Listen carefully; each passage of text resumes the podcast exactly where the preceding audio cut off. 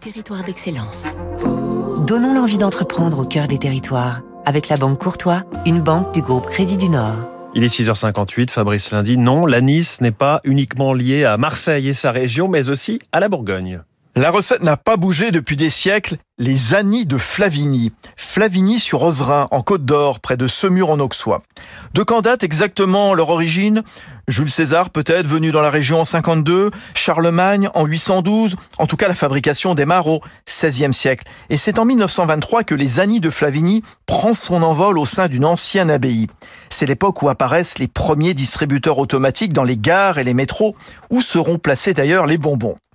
L'anis vient d'une plante présente au bord de la Méditerranée, qui à la récolte donne des graines, lesquelles sont ensuite placées dans des grandes bassines où on fait couler un sirop de sucre, aromatisé ou pas, cassis, citron, violette.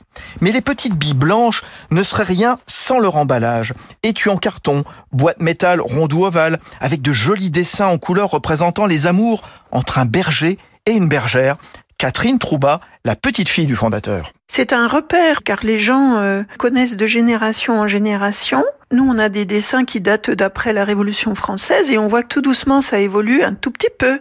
La jupe de la bergère se relève un peu. Euh, moi, je les ai fait redessiner, mais en respectant bien euh, pour que ce soit un petit peu plus frais, des couleurs un petit peu plus pastel, un peu plus gai. Mais c'est le même dessin. La scénette française et le romantisme qui plaisent à l'étranger, où les Annies de Flavigny sont une véritable institution dans plus de 40 pays, Europe, États-Unis, Japon. C'était Territoire d'excellence sur Radio Classique.